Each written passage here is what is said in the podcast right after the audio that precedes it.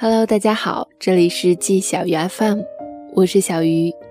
今天给大家带来的文章是一个和职场有关的话题，叫做“不忍你太过不堪，不代表我没有手段”。这个话题呢，不禁让我想到了我的工作。小鱼自己呢，也是一个职场新人，加上大四下学期的实习阶段。这个月是小鱼上班的第四个月，不知道你是否和我一样刚毕业工作不久？相对于轻松美好的大学生活，工作的日子虽谈不上难熬，但至少有些别扭。见人就在犹豫，不知道该怎么称呼他们，生怕给叫错了。每天第一个到办公室，自然就要烧水扫地。看到你身边朝夕相处的同事谎话连篇到让你不知道该怎么辩解，无休止的加班忙碌，好像生活已经不是在按天计算的了。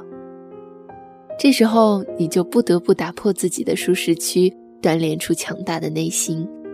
就像加缪曾说的：“即使在严冬，心底也要有应该不可战胜的夏天。”你的职场生命力取决于你的自愈能力。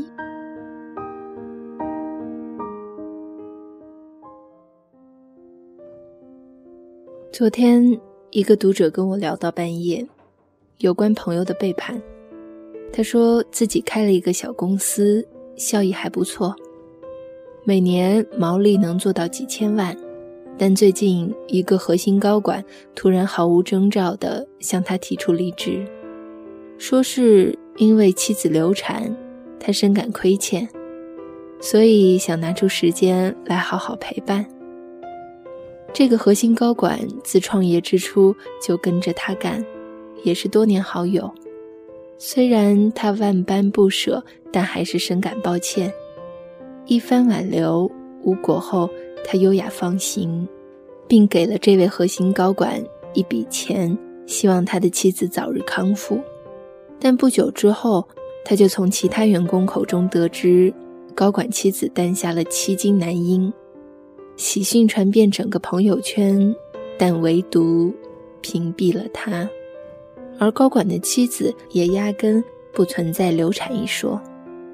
更让他震惊的是，这个高管拿走了公司所有的资源，注册了新公司，另立山头，疯狂转移他现在的公司业务。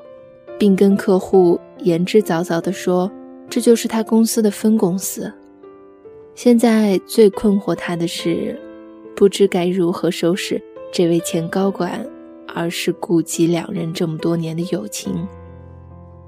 这件事要做到什么尺度，才能既能给他一条活路，又能给他一个警示？在这之前，他已经察觉过一次这个高管拿回扣的事儿。他私下找过这个高管谈过一次，高管神情慌张，当即认错，说自己最近投资失利，资金窘迫，所以才一时见利忘义。这件事情以高管道歉并保证下不为例，并且他亲自拿出一笔钱，以朋友的名义资助高管了事。所以这样看来，这还是一种习惯性侵犯。也是一种习惯性原谅。那么，我们要如何对待一个老朋友的恶意侵犯？很多人会说：“算了吧，这么多年的朋友，他不仁，你不能不义啊。不然，别人肯定说你们狗咬狗，没有一个好东西。你就当什么都没发生，他一定会感激你的。”但很遗憾。遇到得寸进尺的人，他会把你的宽恕当成是一种你特好欺负的信号。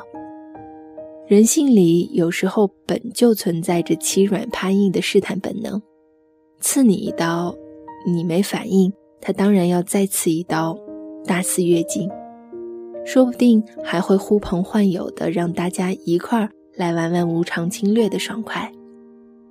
无底线的伤害，恰恰是因为。无底线的忍耐。有个朋友，一九八五年出生，白羊男，是个典型的家族企业继承人，曾在面对公司内亲戚高管大面积贪污时，做过一件令人拍案叫绝的事儿。因为朋友的公司是做高科技产品的，所以跟中层以上的管理人员都签了一大摞的保密协议和竞业禁止补偿协议。因为是家族企业，所以公司有相当一部分元老级管理层都是父辈时代遗留下的亲属。这些老江湖仗着掌握着公司多年的业务机密，就明目张胆的想趁退休之前捞一笔。朋友发现这件事儿后，就去找父亲商量怎么办。朋友父亲说，他知道这事儿，但是没办法，都是跟了公司多年的元老。而且沾亲带故，差不多就睁一只眼闭一只眼了。毕竟都不容易，惹急了他们，肯定要做对公司不利的事儿。朋友反思，是不是给他们的待遇不够高，他们才会这样？但是他认真做了横向、纵向比较之后，惊讶地发现，这些人拿到的工资，不但在同行业中绝对属于高薪。而且，相比于公司同层同岗的同事，他们的薪酬也高出一大截。于是，他什么都没说，只是突然集中了一批元老骨干，强行送去了国外度假，同时向公司输送了一支审计部队，将这些有问题的高管进行了贪污证据的收集与彻查。等他们回国后，朋友没有在公司大会上公开此事。而是把他们叫到了总裁办公室，说了两件事儿，一个是 HR 正在招聘新人接替他们的职务，尽管如此，在场所有人依然会继续可以拿到岗位上的工资与待遇，直到退休善终。但是自此以后，不该他们拿的不义之财，他们一分也别想多想。另一个是。目前公司收集到了他们所有的犯罪证据。如果有人向业界透露任何公司的业务机密，那么这些证据足够让他们在监狱里终老一生。这件事情就此解决。从此，朋友公司的廉政部不再畏首畏尾。目前，朋友公司已经上市，如今发展的愈发蒸蒸日上。一次不忠。百次不容，或许有些残忍与绝对，但是人在面对明目张胆肆意侵犯的时候，一定要有明朗的态度与制衡的手段。不赶尽杀绝是念昔日情分，不惯人毛病是让你知道，宽恕不代表蠢。一群朋友聚在一起吹牛，说起小时候的自己。他小时候其实个头长得挺小，经常被人欺负。不管他带多少好吃的给班上那些小坏痞，他们还是一不开心就当众欺负他玩儿。他之前一直觉得，只要一再退让，别激怒他们，自己就是安全的。可是事情根本不如他所愿，欺负他的人越来越多，他不幸成了坊间流传的豆豆。有一次，一个小男孩打他耳光，从教室第一排一直把他扇到了最后一排。他躲在卫生工具里，满脸通红，又气又怕，心里升起一种前所未有的窝囊，不觉间攥起了双手。打人的小男孩见状，哈哈大笑：“你还敢还手啦？你倒是还呐！”说完，又是雨点般密集的耳光接踵而至，围观的人越来越多，大家都在当笑话看。嗯，他忍无可忍，动手了，下手太重，打人的小朋友被他干断了鼻梁，全场的小朋友都吓坏了。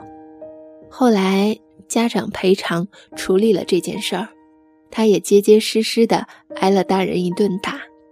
但让他震惊的是，回到学校后，从此没有人再羞辱、欺负他，连这个打人的小男孩都态度大变。出院之后，每天上学都叫上他一起，俩人好的称兄道弟，这段铁血友谊一直持续到现在。嗯，这个例子有点极端。小朋友的世界里其实没有那么复杂，但恰恰是人性初期不演心机的年龄，更能反映人性里欺软怕硬的残酷本性。一书在《变形记》里说：“人都一样，我与你也有时爽约、失信、说谎。我们无法摆脱人性与生俱来的弱点。我们活在一个竞争残酷的世界里，跟很多人。”有着情深似海的交集，我们不能像野兽一样去野蛮反咬，但也不能像羔羊一样任人宰割。有立场的善良才不会招致利用，有手段的仁慈才会得到应有的尊重。就像是你买了个电器大件，多问一句有赠品没，或许就多了一个小家电。你若不问。即便是活动规则里有的，说不好也有人故意不吱声，偷偷留下，择日低价转卖出去。生活中很多看似不起眼的小问题，你一定要有做人的大立场。这个世界每个人都活得很不容易，我们确实需要待人宽容，与人为善，但唯有挺起脊梁，才能无需大杀四方，就能平静安详。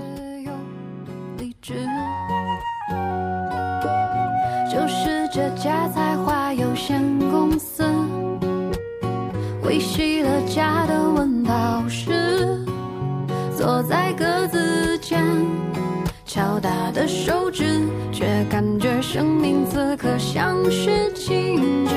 也许吧，想多了，谁的理想不曾恢宏远大？